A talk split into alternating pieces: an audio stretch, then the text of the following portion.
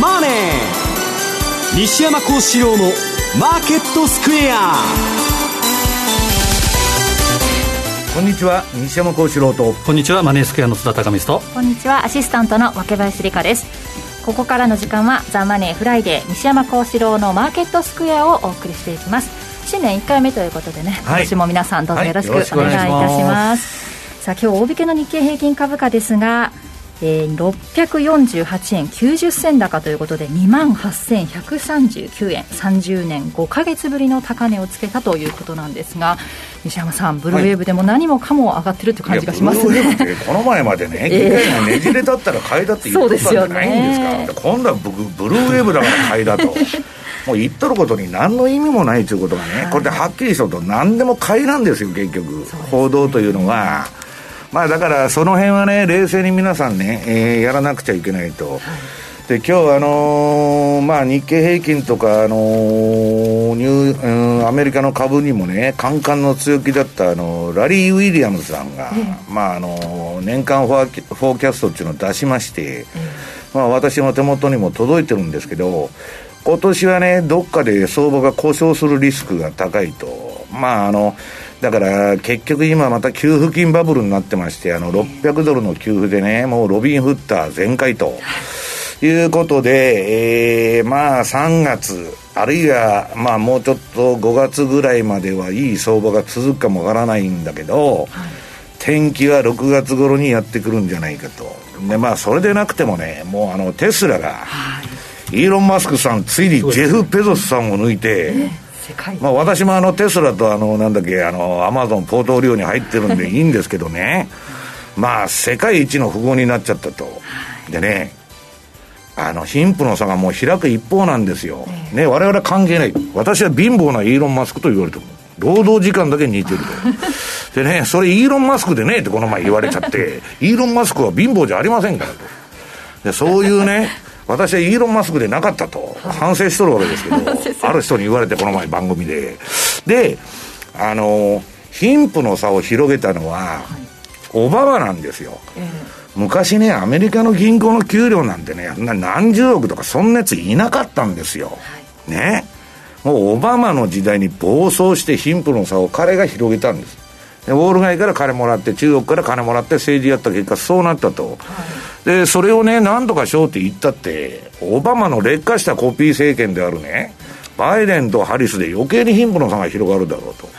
でそういう意味では、ヘッジとしてはそういう金持ちにつかなきゃして、まあ、アマゾンだとかテスラだとか、ただそれも、すごい、その、もうバリエーション的にはね、今日先ほど皆さんに送っといたんですが、あの、週刊新潮かなんかの釣り広告で、なんだっけ、えー、もう実体経済とね、え、えー、うん、まだ買いか。そう、あの、なんか中吊り広告でね、はい、バブル株価はまだ買いか、買えば奈落かと。で、バブル株価って書いとるんだけど、誰でもバブルだって分かってるんですよ。もう中央銀行は金回ってややっとるだけと。はい、で、今日はね、その、ちょっと質問も来てんですけど、えー、ちょっとね、変な物価上昇が起こってて、はい、まあ、そうなったら、物価が上昇したら、中央銀行バブルもちょっとおかしくなってくるということもちょっと触れたいと思ってるんですけどね。その金利が上昇したりというのも気になりますが、為替の方ここ数日のね、いろいろな出来事に対してどう反応したのかというところですか、津田さん、どう見てそうですね、先ほどおっしゃった通り、ブルーウェーブだったらどうなのかって、長期金利が上がって、ですねドル上がってるんですね、はい、でまあ、本来なら株は下がるはずなんですけど、株は上がってると、つまり、まあ、いいとこ取り相場とか言いますけど、まあ、どこ吹く風相場って感じで、あれだけ議事堂で混乱が起こっても買いなんですよ。ということは、まあ、基本的にはですね、まあ、マーケットはいいとこしか見てないと。ただやっぱりこれはまた後で言いますけど、1月はちょっと気をつけたほうがいい、特に後半はというのが例年あるので、うん、この辺はしっかりとシートベルトっていうのはしたほうがいいかなと思いますけどね。あのね各種のサイクル分析見てもね、1月の途中で、まあ、あの津田さん得意の恵比寿天井じゃないですけど、はい。まあ、ちょっとね、1月相場ってあんまり、まあ、よくない、で、まあ、あの新しい大統領が決まった年のね、あの株価サイクルとか、うん、まあ、民主党が政権取ったところの株価サイクルとか、いろんなものが私のところに来てるんですけど、はい、まあちょっとね、あの年末、11月からやりすぎとるんで、まあ、その辺ちょっとね、注意は必要だった。あの今、ビットコインがもうむちゃくちゃいっとるんですけど、はい、今日ちょっと急落またしとるんですけどね、はい、まあ、ちょっとね、もう長反博打の鉄火棒みたいになってますんで、うんまあ、ちょっとまあしっかりね、えーししえー、資金管理だけはしないとだめだと、ね、はい、はい、そのあたり注意点この後伺っていきます。さあこの番組 YouTube でも同時配信中です。資料もご覧いただきながらお楽しみください。え動画については番組ホームページの方にございます。投資についての質問などを随時受付しております。ホームページのコメント欄からお願いします。ザ・マネーはリスナーの皆さんの投資を応援していきます。4時までお付き合いくださいこの番組はマネースクエアの提供でお送りします。番組アシスタントの杉浦舞です。毎週金曜夕方4時から放送中の町田鉄の経済ニュースカウントダウン。この1週間に起こった政治経済ニュースの中から町田さんが選んだものをカウントダウン方式で順番に紹介していきます。経済記者歴36年目の僕が時に冷徹に時に熱く今起こっていることを読み解いていきます毎週金曜夕方4時からは町田鉄の経済ニュースカウントダウンにチューンインジーパンパンダです。近代日本経済の父渋沢栄一を知れば経済がわかる。渋沢の時代と現代を比較しながら今の経済にどうつながっているのかを専門家が解説します。渋沢栄一から学ぶ経済毎週月曜お昼12時から放送中。聞いてね AI アナウンサーが AI をレポート。AI のすすめ、毎週月曜夜8時から放送です。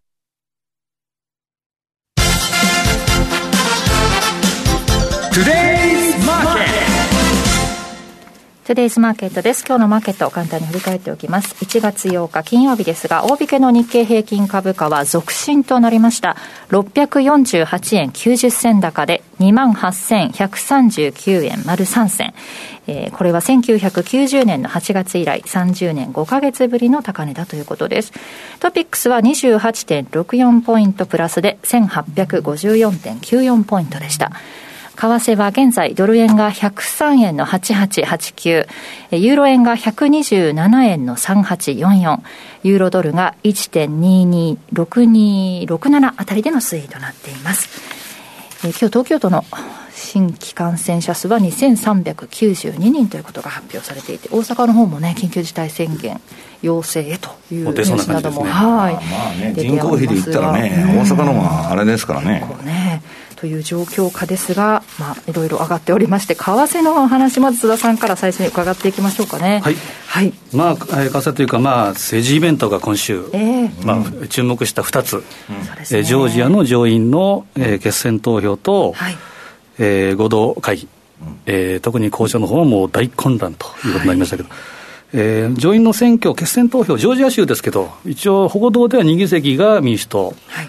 ということですけど、いろいろネットとか見てもですね、またこの、えー、ドミニオンじゃないかと。出た。遠隔操作。遠隔操作で票がですね、世界中が注目しているときに減ってると。まあ、日本人の感覚だったらですね、これだけ言われたらですね、全部検証し直して、全部例えば聞きししなくて、直してやるんですけど。まあ、あの、報道一切そういうことしないんで、確信犯でやってるんじゃないですかね。ねでこれはまた裁判沙汰になるかもしれませんし、ちょっと変わるかもしれないということですから。集計だったってことですよね、その部分に関しては。ドミニオンもう昔からね、アメリカの選挙システムっていつでも言われてて、昔はね、今、ドミニオンのあれがやっとんだけど、まあ、みんなサーバーからもうネットで、あの、入られちゃうわけですよ。まあ、入って遠隔操作もできると。で、昔はね、Windows C っていうのを使ったっての。で、それでもね、不正が行われたってもう毎回言っとんで、まあそろそろなんかそういうの変えないとだめですよね。すっきりしないですね。今回だけが起こったわけじゃなくて、前回もあったということなんですけど、今回ひどかったということ、選挙っていうのは民主主義の根幹ですから。ただまあ日本人の我々からしたらですねその厳格さがちょっとですねもう土台フィールドが違うわけですから1点入ったと思ったら2点取られてるという感じのところですからまあ問題が多いと思うんですけど、えー、まあ先ほど言ったトリプルブルーブルーウェーブということではあるんですけどただ考えなければいけないことは、えー、バイデン政権ということもしなればですよ、まあ、なるというふうな今議会では承認されましたけど、えー、グリーンニューディール、えー、もしくは富裕税、富裕増増税ですね、えー、あとは大企業への増税、そうなるとやっぱり株は、えー、売られていくということなので、えー、基本的にはやっぱり、えー、本来その浮かれてるような今の株高みたいな動きはちょっといかがなものかなと、まあ、こんなやり方でバイデンも大統領になったってろくなことにならんですよ。ですね、1月20日に一応就任式はあるんですけどその前、えー、1月6日以前からその就任式はやらないとかいう話もあったりですね。で前回そのジョージアの時のその、えー、演説に応援演説に行ったら車が50、えー、40台ぐらいしか集まらなかったと。うん4人ということをかけたらです、ね、160人とか200人レベルですから、まあ、就任式集まらないんじゃないかというふうに言われてました。でまあ、ここがあるのかどうかということと、あとは、まあえー、前昨日ありましたけど、えー、またその、えー、反バイデンなのか、新トランプなのかということで、いろいろ暴動、懸念もあると。アンティファがね、バス2台で来よったらしいですよ。あれもですね、顔認証するとアンティファじゃないかっていう話もありますよね。顔認証、そんなところで役に立ってるわけですで、えー、いう話があったりですね、まあ、トランプの、えー、支持者、当然中には、えー、全員が全員アンティファっていうわけじゃないと思いますけど、ちょっとその辺もですね、えー、ちょっとまだ報道が出る、まだ分かんないと。まあ、ああいうね、集会とかってね、いろいろ組織っていうのは必ずスパイダーとかね、変なのが入っとるわけですよ。うんまあ、先導したんじゃないかという話がありますけど、まあ、この辺の昨日の混乱は非常にですね、すごくて、朝方、僕も3時からずっと生中継で見てましたから。須、田さんからメール来てましたよ、朝一発からね。とにかくびっくりしたのは、まずバイデン、えー、じゃない、えー、ペンスのですね、まあ、まず最初の一言。要は、えー、まあ、我々からしたらですよ。もしくは、えー、新トランプ側からすると、えー、時代劇でいうと、大岡越前なのか、遠山の金さんなのかっていう裁きをしてくれると思ったところが、不正が考えられるような表でも受け取る、つまり拒否する権利はないということを言ったので、そこでですね、まあ、リアルタイムで見てましたけど、トランプさんのツイートで来たり、あとは、えー、リン・ウッドなり、うん、シドニー・パウレンなんかは、とにかくペンスを拘束しろというふうなツイートまでしてて、うん、それを見て、そこから大体日本時間の午前4時ぐらいから暴動が起こったということですから、これがやっぱ着火だったんだなというふうに思います。でまあ、まさに今の状況っていうのはですね、報道はされてないんですけど、まさにファクトが完全にスルーされるというふうな状況で、よく言われるのがスターリンの言葉ありますけど、えー、選挙っていうのは投票する者が決め決めるんじゃないと、はい、開票する者が決めるんだと、まさにそんな状況で本当になっていいのかどうか、そんなところだというふうに思って、まあ、西山さんにも話するんですけど、ジョージ・オーウェルの1984年とか。そういう世の中がもう到来してますよね。ねまさに何でも監視社会になってね。そんな感じ、まあ、まあ、本当にね、息苦しい時代にこれから入っていくと思いますよ。えー、その中で、えー、見なければいけないところですけど、やっぱり1月相場っていうことで注目したいのはですね、ちょっと資料もしたんですけど、一番やっぱり1月はショック相場が発生しやすい月であると。特に今年の場合、1月20日が就任式ということですけど、トランプ大統領が敗北宣言というふうなニュースは出てますけど、いや、あれ、敗北宣言してませんでしょ、うん、あれは。基本的には政権の移行ということですから、つまり2期目の移行っていう。自分が2期目に移行するっていう意味で言っとんじゃないですか。多分そうだと思いますね。それが敗北宣言というふうになってるのおかしいなと思うんですけど、まあ、この辺がいろいろ。イーロン・マスクとトランプっていうのは、精神力が半端じゃないですから。えー、まあ、ここまで粘ってですね、まあ、一応、肩はついたような感じになりますけど、まだそれは20日までっていうことはありますからね。まだ劇場が続いてると、あのトランプはね、プロレスラー政治家なんですよ。いろんなアングルを持ち込んで、まあ最後までね、諦めないというか、まあどういうことをやってくるのか。だってもう、今になって人事からあの大統領令から連発してるじゃないですか、本当。あとは中国のその上場廃止とかです、中国企業の、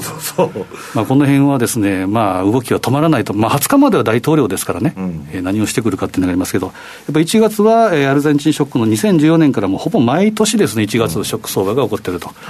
でこれだけのやはり昨日先ほど言いましたけど、議事堂での混乱があって、不幸にも 4, 4人の方が亡くなったというのがありますけど、それでもマーケットは交換しているということで、おかしな相場になってますけど、おかしな相場だよね。過去10年、2番目の資料ですけど、見てみると、主要銘柄でいうと、過去10年に見ると、そんなにですね、株にしても、例えば5ドル円、9円にしても、そんなに傾向はないんで、やっぱドル円はですね7割方下げてるというのがあります。うんで、3番目見たらチャート、えー、週足チャート見たら、きれいにだらだら下げてくるような下降バンドが多くなってるっていうことですから、やはり基本的に上値が重い、下値がだらだらということで続きそうな、えー、状況になっています。で、4番目見たら、日米の株価動向、月別平均騰落率表、これ見たら、やっぱり1月は顕著であると。はい、下を向いてるということですから、えー、やっぱ注意しなければいけないと、えー、5番、えー、5でいうと、大円通貨、大円の通貨も、これも1月は、えー、下に向かう、11月、12月強くて、4月まで、つまり半、えー、黄金の180日ということで、4月までは強いんですけど、うん、坂の上の子を見てても、1月にはへこみやすいということですから、この辺は注意しなければいけない。で先ほどあったように、やっぱり恵比寿天井ということは毎年言ってます。うん、出た。で明日からは、えー、恵比寿祭りやるみたいですから、えーまあ、福男はない、えー、今年中止みたいですけど、うん、まあえー、あとはあとは当初の、えー、宮田レポートなんかも今日出てますけど、1月11日、ニューヨークダウの変化日じゃないかという話もしてるんですね。なので、やはりこの辺は、やっぱり例年、えー、動いてくるので注意して、えー、繰り返しながらシートベルトをしっかりして、あまりこう浮かれないような、えー、そういう、えー、投資スタイルを取りたいなというのを思いますね。で、えー、今、1月相場の、ね、傾向なんかもありますが、西山さんの方からも年明けの相場の動きなどを、はい、まああの年末年始と結構動いてまして、まあ、11月が爆発的に上がったんでね。はいまあもうそのノリで、えー、っと、とにかくあのー、イエレンと、まあ今のところバイデンがなるって言われてて、まあ、あれ、疑似 MMT コンビだと、もうばらまくしか、えー、脳がない連中ですから、ばらまくしかねえだろうと。で、まあこれ1ページ目のね、連銀のバランスシートもね、これまあ今のところの動きなんですけど、もう垂直に上がって、そろそろ止まるのかなと思ってたらまた上がってきまして、これはね、2022年末まで、えー、っと、この臨転機回すのをやめんちゅうわけですよ。で、当然それなら株上がるだろうと。で、まあ、バイロン・ウィーン、今、ブラックロックにいるんですが、まあ、彼が、まあ、えっと、年末 SP4500 ぐらいまで行くんじゃないかとか、まあ、そういう予想ばっかりですよ。要するにね、えー、まあ、まともな証券会社の、あのー、普通のターゲットを見ても、まあ、SP で4000ドルぐらいは行くだろうと。えー、次の3ページですね。で、私がずっと言ってきたのはね、この相場を見る上で、そんなもんファンダメンタルズもクソも関係ないんですよ。津田さんが言っとる通り、もうノリと勢いだけのロビンフッドの給付性、MMT 相場ですから、自宅におるやつが全部投機的行為に走っとるという相場なんで、で、それがまあみんな手がけてるのはテスラですね。テスラのこの日足、週足、月足と。で、これあの、この番組でも紹介したんですけどね、テスラちょっとトレンドが、買いトレンドが終わるかと、真ん中の週足を見てもらうと、一回標準偏差と ADX がピークアウトしたんです。で、普通だったら調整に行くんですけど、非常にボラティリティレベルの高い位置から再度バーンと上がると、これダブルループって言うんですけど、こういう相場になると相場が暴走する可能性があるということをこの番組でもお伝えしてたんですけど、はいもうそういう形になってきまして、今、冷やしもそういう形になってますよね。調整半ばにしてもまた上がってきたと。でも月足見たら、あの、グリーン色でもう超絶な買いトレンド相場。はい、で、まあこのテスラのイーロン・マスクっていうのは常人じゃないんですね。えー、っと、半端ないこの強靭な精神力と、まあ、働かなきゃいらいられないっていうね、あの、脅迫観念っていうか、オブセッションを抱えて、まあ、とにかく馬車馬のように働くと。で、彼女は何人でもおるしね、いつこいつ仕事しとるんだろうという話なんですけどね。まあ、そのテスラの、えー、イーロン・マスクついにアマゾンの、えー、次のなんだ、えー、5ページですね。これ私がツイートしたやつなんですけど、ついにあの、私がね、えー、史上最強銘柄というアマゾンの、あの、ジェフ・ペゾスさんを抜いて、まあちょっとあの、彼離婚してですね、あの、奥さんに株やりましたんであれなんですけど、まあ、イーロン・マスクがついに世界一位になってしまったと。これはなんかおかしいんちゃうんかいと。トヨタと比べてもね、テスラの その販売台数から何から、まあ、ただ、イーロン・マスク中、その人間の将来を買ってるわけです。人にかけるっていう相場なんです、これは。で,、ね、で、まあ、それはいいんだけど、この、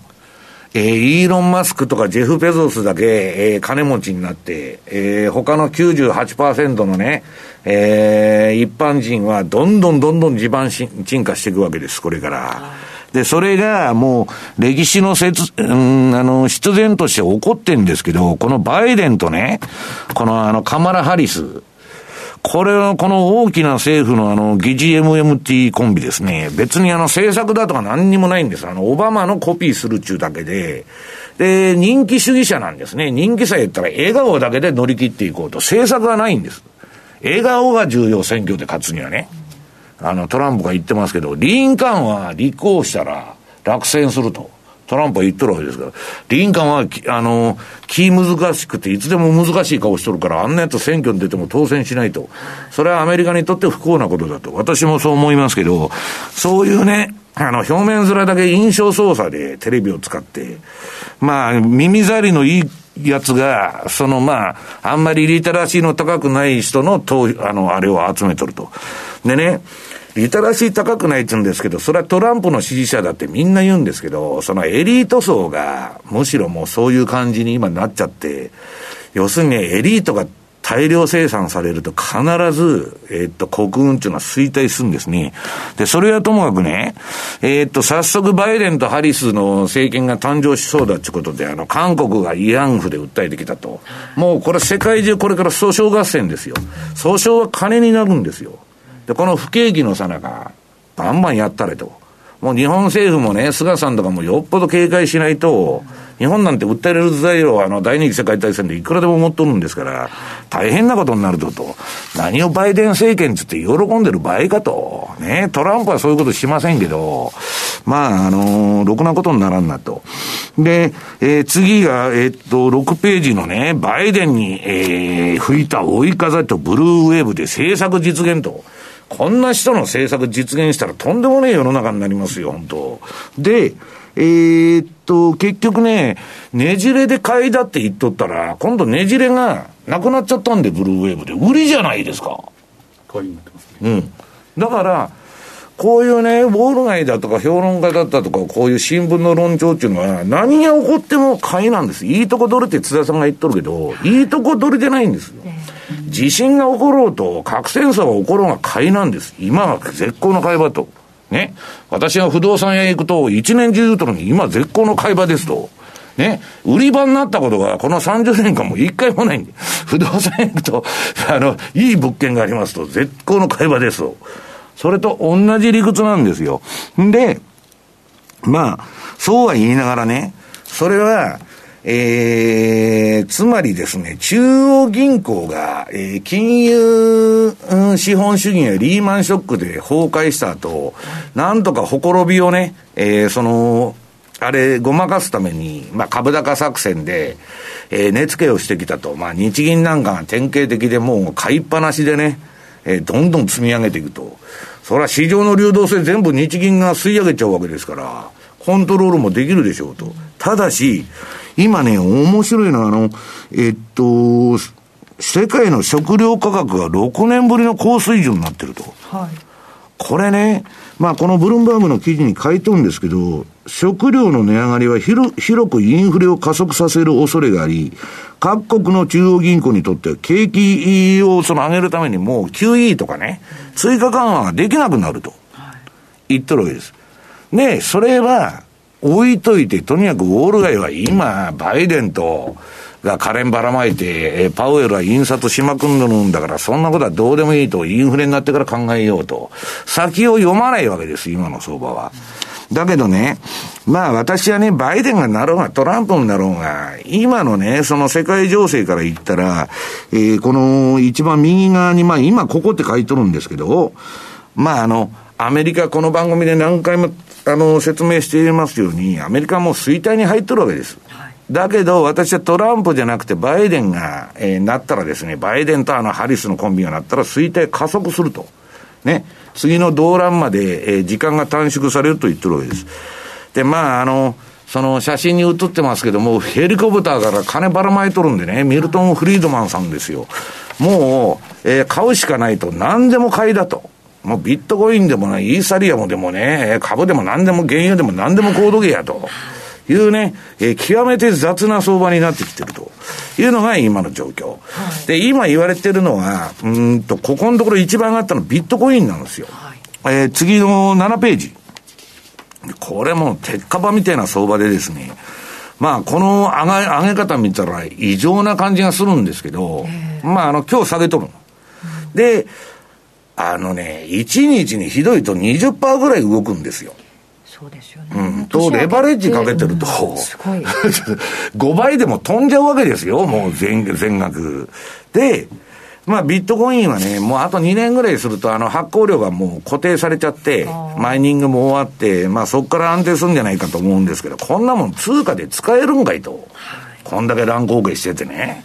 そもそも仮想通貨って言っとるけど、なんかよくわからん商品になってきたと。ただ、ドルの臨転機回しく、回しすぎで買いだと。で、次のね、イーサリアム。これも上がってきたんですけど、今日のこの陰線見てるとすごい赤でドカッと落ちてるでしょ。えー、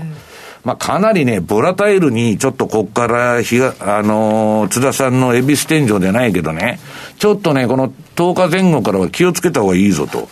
でね、えー、っと、次の9ページ。これリップルがね、えー、っと、クリスマス前に、えらい問題が起こりまして、これね、まあ日本の業者とかも含めて、市場価格より3割安く下ろしとるわけ。要するに、あの、リップルっていうのは経営者、経営者っていうかやっとるやつがおるんですよ。で、そいつら大儲けして、そのリップルを業者に渡すわけ、3割引きで。で、まあそもそもタダで作ったやつだから大儲けなんですけど、一千何百億円とか儲けとるんですよ、日本円で、その始めた何人かは。で、業者の方も3割引きでもらって、市場価格で売るんだから、利益供与みたいになってるわけ。で、これは仮想通貨じゃないと。マイニングもやってないし。はい。これで、これは株と一緒だっつう扱いを SEC から向こうのあのアメリカのされたわけ。で、取引所で全部中止になっちゃって取引が。で、今大変な問題になってんで、75%ぐらい下げて、今ちょっと戻しとるんですけど、はい、これは危ないなと。だから、この市場はね、まあもう私はまあツイートもしといたんですけど、まあ、あの、闇が深くてね、はい、まあビットコインぐらい大丈夫なのか知らないけど、ちょっとね、うん、えー、もう何でもバブルというのがこれでよくわかると思うんですけどね。はい、で、ちょっと待って、あの、下の方短くすんで、ついでにやってしまいますとね、はい、大統領選挙のね、その、この株式市場サイクルパターンっていうのがあって、えー、1期目と2期目、1期目が緑で、えー、2期目が茶色と、だからバイデンがもしなるとしたら1期目ですから、まあトランプがね、えー、大どんでん返ししたらこの茶色になるわけですけど、どっちにしたってね、あの、なんだっけ、年初のこの1月相場見てると、その緑のって下げ相場になっとるでしょ？はい、半ばぐらいから。このサイクルを結構気にしてる人が多くて、私のところにバンバンバンバンメールが来たんですよ。そろそろ気をつけろと、リグっとけと。でね、えー、為替の方の動きを見ときますと、まあ、冷やしの方はあんま変わらないんで、私のね、今回あの、新しく DVD2 月に出すあの、ボラテリティフォロー中、その、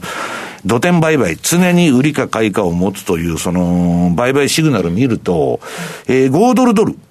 これまあこのところちょっとまた調整っぽくなってんですけど、まあ買いの数勢はね、これ4時間足ですからかなり短い時間帯、足元の相場を見るために4時間足持ってきてるんですけど、まあ基本的にはこれ右肩上がりの上げっぱなしですよね。で、ドルスイスはちょっと異変が起きてて、めちゃくちゃな、えー、次の何ページはこれ12ページ。売りトレンドが続いてたんですけど、はい、ちょっと今、えー、っと、今日から、昨日から赤くなって、まあ、スイス売り、スイス買いもね、ドル売りもちょっと、あの、ポジションのカバーが今出てるんじゃないかなというような状況です。で、ユーロは次の13ページですね。これはまあ、あのー、振りながらもですね、まあこれもまだ上げの右肩上がりの展開がずっと続いてると。で、マネースクエアさんで、まあ、去年の12月から大々的にやってる5ドル、ニュージードルの、まあ、これはもう4時間足で見てもしょうがないんですけど、足元の動きを確認しときますとね、えー、っと、14ページ。えー、これもう、えー、5ドルがかなり強い形で上げてきたんだけど、足元の相場ですよ。はい、今ちょっと横ばい気味になってるということでね、えー、もうとにかく、バイデンと、えーえー、パウエルのコンビで、えー、全部買いと、全部の商品は買いだと。いうことになってんですけど、津田さんが言ってるようにね、社会情勢から政治から何から、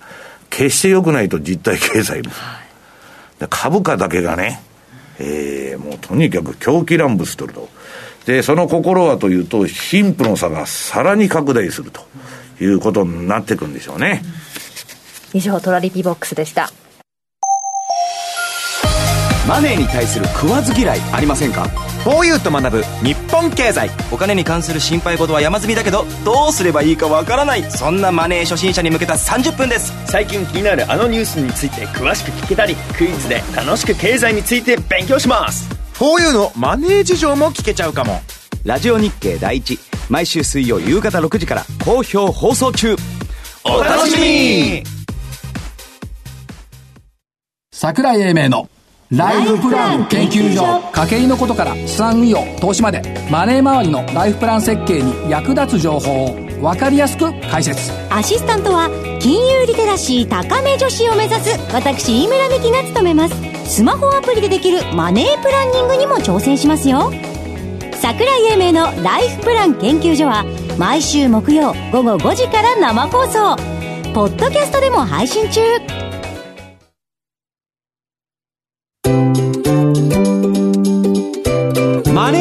ネースクエアトラリピーボックストラップリピートトラップリピート僕の名前はトラリピトラップリピートトラップリピートそれを略してトラリピこのコーナーでは FX 取引の考え方についてリスナーの皆さんからの質問を紹介しながら進めていきます。今日いただきましたラジオネームリスキーさんからこんな質問です。アメリカ10年債金利が1%を超えてきました。それにつれて、えー、ドル円も上昇しているのでしょうか。また金利はもうしばらく上昇するのですかアメリカの経済状況はそんなにいいとは思えませんが、金利の上昇にアメリカ株価は耐えられるのでしょうかという質問なんですが。みんなね、1%や2%ぐらい大したことない言うとるんですよ。みんな。えー、で、それは証券の知識がない人は絶対そうなっちゃう、はい、この世にはね、20年、30年つって仕組み最中の山ほど出てるんですよ。はい、金利が1%変わったら、現在価値と将来価値がむちゃくちゃ動いて、例えば私が30年ものの仕組み債とか買ってると、劇的に値段が変わっちゃうの。はい、ゼロが1になるってことは、ものすごい変化率なんですよ。で、そんなことは関係ねえと。FRB のあの、えー、っと、メンバーのね、講演聞いてたら3%でも4%でも金利上げんぞと言うとると。それでね、市場はいいとこ取りですよ。銀行中のは、長短金利差の差で飯食っとると。はい、ね、長期金利と短期金利の差が彼らのね、貸し出しの収益になると。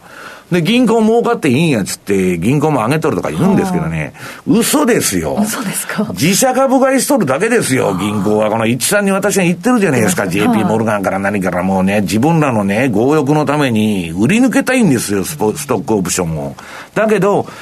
その、解説書く新聞とかメディアが、はいそういういいことばっか書くわけ。その自社株買いでね、強欲のやつが儲けるためにやってますなんて書けないわけですよ。スポンサーで金もらってますから。ね、メディアっていうのは広告屋ですよ、早い話が。ジャーナリズムじゃないんですから。変更報道の山なんですよ。必ずね、書いとることには、後ろで背後に意図があって、それように書いとるわけです。だから私はね、中央銀行のあの、バブルの終わりっていうのは、金利の上昇だって言っとるわけですよ。はい、でそれはいかなる理由で、えー、金利上がってきてもね、それは悪い金利上昇なんですよ。だから、あの、そういう意味ではね、えっと、先ほどのその食料価格の、はい、あの、上昇っていうのは、あの、町田先生どうも、あの、えっと、良くないことだと。ただ今のところね、とにかく給付金バブルで3月や5月ぐらいまではこの相場持つだろうという話になってるわけですね。しばらくはこの1%超えてきた状況が続きそうですかね。いや、それはね、だからあの、あのー、1930年代にも金利上がってくるとね、長期金利の釘付け政策って今あの日銀の黒田さんがやってる政策をするわけですよ。はいで、金利の上昇は許さんぞと、どっかでやるわけ。で、株はとにかく上げまくると。そうすると、その、えー、二つの市場を人工的にマニピュレーションした結果、どっかに歪みが出てくるわけですよ、市場に。それはいつでも通貨市場に来るんだと。だ為替今年も全然動かんという予想が結構多いんですけど、私はそろそろね、もう去年からドル安がね、この番組でも言ってるように始まってるわけですから、まあ、こんだけね、めちゃくちゃやっとったら、ちょっとドルはダメなんじゃないかと、私は思ってるんですけどね。はい、ということでした。ラジオネームリスキーさん、どうも質問ありがとうございました。そしてマネースクエアからお知らせがあるんですよね。そうですね。えっ、ー、と、先ほど言った2011年の大予想ということで、当社のホームページ、マイページにも、えー、アップしてるんですけど、はい、まあ、それに準じた形ということで、まあ、新春と、うん、まあ、いろいろコロナ禍でですね、大変な状況ではあるんですけど、えー、YouTube ライブで、えー、オンラインで自宅で見ていただこうということで、うん、新春特別セミナーをはい、したいなと、これは西山さんにも当然出ていただいて、はい、司会は分け林さんと、はい、私も出させていただくので、はい、特に最終のですね第4部の前半は西山さん、後半は私を含めてですね、ちょっと掛け合いをさせていただきたいなというふうに思います。はい、えー、1月17日日曜日の1時から配信開始ということですので、ぜひ。若林さんとセミナーやるの久しぶりだよ、俺。そうですね、もうセミナー自体がそうですよね。1年以上前じゃなかったんだけね。ええー、もう通勤が、通学がなくなってね、ちょっとお時間ができたという方もたくさんいらっしゃると思います。これ日曜日ですけれどもね、1月17日、ぜひ、あの、ウェブセミナーの方にお集まりいただければと思います。結構たくさんね、お申し込みいただいているみたいですので、ね、そうですね。はい、えー、当社のマイページ、ホームページ、もしくはラジオ日経のホームページからお申し込みいただければというふうに思いますね。わ、はい、かりました。よろしくお願いします。以上、トラリピボックスでした。マネースクエア新年明けましておめでとうございます。マネースクエアといえば特許取得のオリジナル注文トラリピ。2021年の資産運用もぜひトラリピをご活用ください。新しい年、新たにトラリピ運用を始めるなら OG キウイがおすすめです。トラリピ史上最強通貨ペアとして導入した新通貨ペア5ドルニュージーランドドル、通称 OG キウイ。おかげさまで皆様からたくさんのご好評をいただき、この度、なんと10億通貨を突破。OG キウイはリピートしやすい、ロスカットになりにくいといった特徴があり、トラリピと相性抜群の通貨ペアです。ぜひこの機会にお試しください。マネースクエアではこれからもザ・マネー、西山幸四郎のマーケットスクエアを通して投資家の皆様を応援いたします。毎日が財産になる株式会社マネースクエア金融商品取引業関東財務局長金賞番号第2797号当社の取扱い商品は投資元本以上の損失が生じる恐れがあります。契約締結前交付書面をよくご理解された上でお取引ください。ラジオ日経公式マスコットのラニーです。もしラジオ日経の番組を聞き逃したときは？ラジコのタイムフリー機能ですね。ラジコのタイムフリーは放送後1週間以内ならその番組の再生を始めてから24時間以内に合計3時間分まで聞くことができます。ラジオ日経は全国放送だから日本中どこでも聞けます。好きな時間にタイムフリーでラジオ日経を楽しんでくださいね。スマホで、パソコンで、ラジコで聞こう。ラジオ日経。毎週月曜日から金曜日夜7時半はこだわりセットリスト。アイドル、アニソン、男性ボーカル、ディレクターたちがこだわりまくったセットリストをお送りします。お気に入りの曲が流れたらラジコのシェア機能で友達に教えてシェアしようぜ。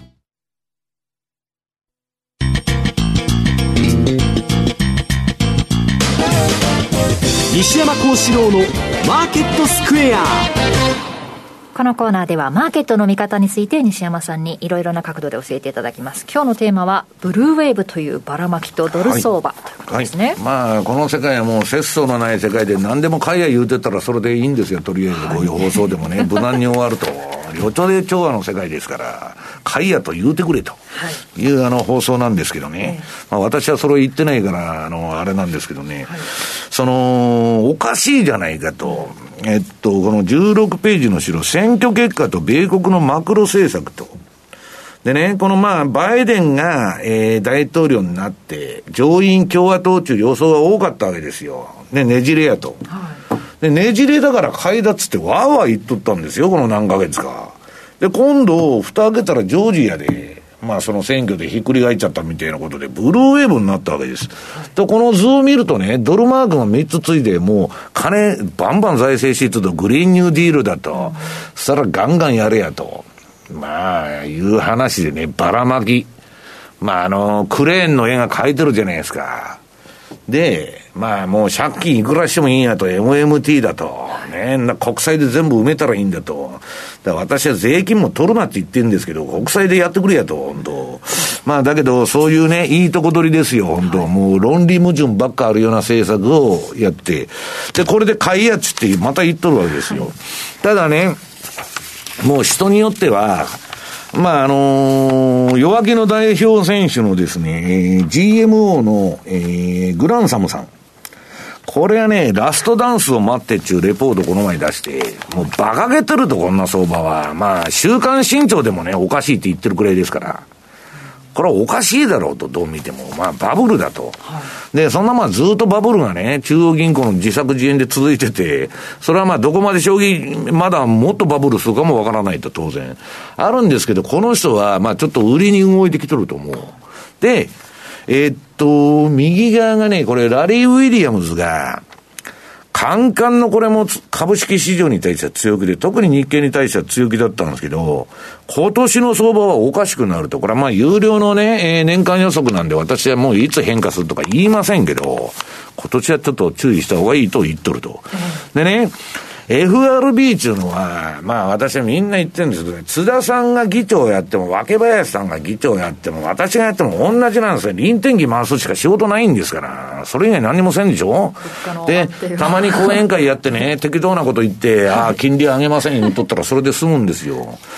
で、イエレンさんはこの2年間の講演料だけでも7億円上げとるんですよ、日本円で。ちょっと15分か20分下げで、マネースクエアさんから1億、あの、もらうとか、そういう世界で生きとるわけですよ。ね。俺はええ商売ですよ。で、ほで失敗しても何の責任も取りませんよ。FRB なんていうのは。で、それでも、彼らがやってることっていうのは、ただバカで臨転機回してるだけでなくて、要するにね、インフレ率より金利を低くしとるわけです。はい、で、インフレ1%、あ、インフレ3%で金利1%にしとくと、2%インフレより低い金利を作ることによって、毎年アメリカの借金が2%ずつ減っていくわけです。うんだから単利で考えても1年で2%減ったら10年で20%アメリカの借金が圧縮できるわけです。はい、そういう政策をやっとると、まあこれはガンドラックさんが、まあ昔からね、金融抑圧政策っていうのをやっとるって言われてるんですけど、はい、まあそういうことだと。でね、それでね、まあ、金ばらまいたらいくらでも上がるんだと、株はね、天まで、月まで上がるんだと、まあみんなが言ってるわけですけど、それ旧ソ連と一緒なんですよ。中央計,、えー、計画経済でね、えー、今年は5%成長しますと、来年も5%すると、再来年も5%すると、な絵に描いた餅みたいな相場作れたら誰も苦労しませんよ。ね。経済っていうのは循環、人生も循環、山あり谷ありで動いてるわけですから、でね、結局こういう人工的な、えー、信用拡大でもたらされたね、こう見せかけの景気っていうのは、崩壊するのを避ける手段っていうのはないんだっていうことを、このルードヒ・フォン・フォンミーゼス、オーストリア学派のね、経済学者昔から言っとんですけど、これ国がね、余計な介入すると、必ず世の中っていうのはおかしくなるわけです。はい、で、まあ中央銀行がね、今や気候変動まで責任持つっつって FRB は言っとんですよ。もう頭がおかしいだろう。どれだけマンマンデートがあるんですか、うん、だから、あのー、本当にね、グリーンニューディールだとか言っとってもね、まあ結局献金もらって金儲けなんですよ。まあね、全部が money talks。この世はね、すべて金で動いとるだけなんですから、な、そう、あの、新聞に書くためにそういうグリーンニューディールとかね、環境だとかね、ゼロカーボンだとか言っとるけど、金儲けに過ぎないと。で、まあそういうね、あぞ、ああざとい政権がまあアメリカでも誕生しようとしていると。で、まあ、どっちにしたってね、えー、っと、20ページ。もうこれは、そのレイ・ダリオのサイクル通り今動いとるんだと。言っとるわけですよ。今もうとにかく printing money credit、紙幣の大増刷と、まあまあこれ行くとこまで行くんです。だからインパール作戦と一緒でね。で、その後には、言いませんけど、悲惨なことが待っとると、この後にね。えー、どっかで付けを払わされると。はい、で、ひどいと通貨市場にその付けが今のところ回ってくると。で、これ重要な投資ガイドライン、最後21ページ。これはね、あの、私はまあ今日あの、ボラティリティフォロー中、あの、システムを持ってきたんですけど、とにかくいい投資戦略を作って、で、一時的に不利な状況に追い込まれても、はい、そのシステムが機能するという確信があったら、それを続けていくと。私はね、それで今年の相場乗り切ろうと、まあ、順張りで思ってるんですけど、はい、あとはね、津田さんが言ってるように、まあ、フェイクニュースばっかりなんでね、もうテレビを切れと、もうこの番組で言っとるんですけど、メディアのね、解説ね、価値がないと。はい価値がないんです、早い話が。だから、まあ、こういうラジオ番組も価値がないのかと言われると困るんですけど、価値あるこそ、まあ、あの 要するにですね、えっと、その、自分の頭で考えることが一番世の中重要だと。善悪の基準は自分で決めなきゃダメだと。はい。いうことなんですね。話でした。以上、FX マーケットスクエアでした。マーケット投資戦略さて、来週に向けてマネースクエアの FX 投資戦略を伺っていきます。まあ、繰り返しながら、やっぱ1月相場は気をつけたいと、特に後半、はい、えー、でまあ、例年1月、3月というのは、やっぱり動きやすいというのがあるので、えーまあ、注意したいんですけど、ちょっとこれ、資料丸6でいうと、5ドルのシーズナルチャート、これ見ていくとですね、やっぱり1月特徴で、前半強くて後半弱いというのが、やっぱ傾向としてあるんですね。うん、で、裏を返せば、1月後半にはボトムつきやすいというような、えー、一応パターン、傾向パターンもあると。で、キウイ見てみるとどうかというと、これもですね、5ドルとまさに鏡相場、写真相場というふうな感じで、前半強くて後半弱い。はい、ということは、大時キウイっていうのはですね、基本はやっぱりヘッジをかけながら取引しているというふうに考えてもいいかなと。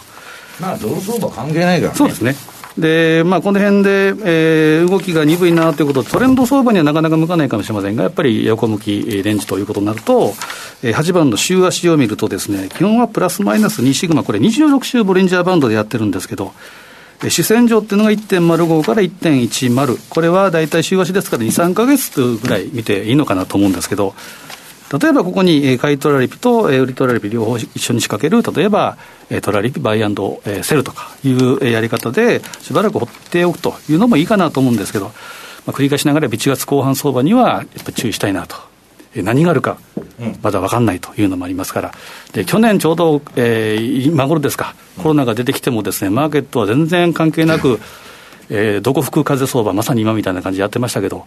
どこにグレーリの灰色の灰色の際がいるか、ブラックスワンとかね、そうですね、この辺があるか分からない、今、政治のやっぱり、えー、左傾化っていうのはですね、これは非常には、えー、非常に、えー、不安定ということですから、この辺は注意してかかるべきかなというふうに思いますね。うん年初、フラッシュクラッシュはまあまだなかったですけれどもね、ちょっと1月の相場、1月あの、津田さんが言うように、10日恵比寿以降でが重要だってことですから、えー、11ぐらいから、もしかしたら景色が変わるかもしれないということを、宮田さんは11位からだ。11位はニューヨークだと言ってました、まあ、ニューヨークに恵比寿祭りがあるかどうか知りませんけど、俺はないよ、ないですか、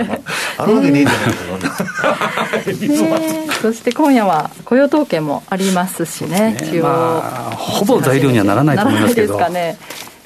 まあ、一応、えー、あることだけは、えー、認識していただければというふうに思いますけどね。ですよねこのコロナの影響で、まあ、雇用の方もどうなっているのかというのも、えー、ちょっと今晩確認しておきたいなと思っております。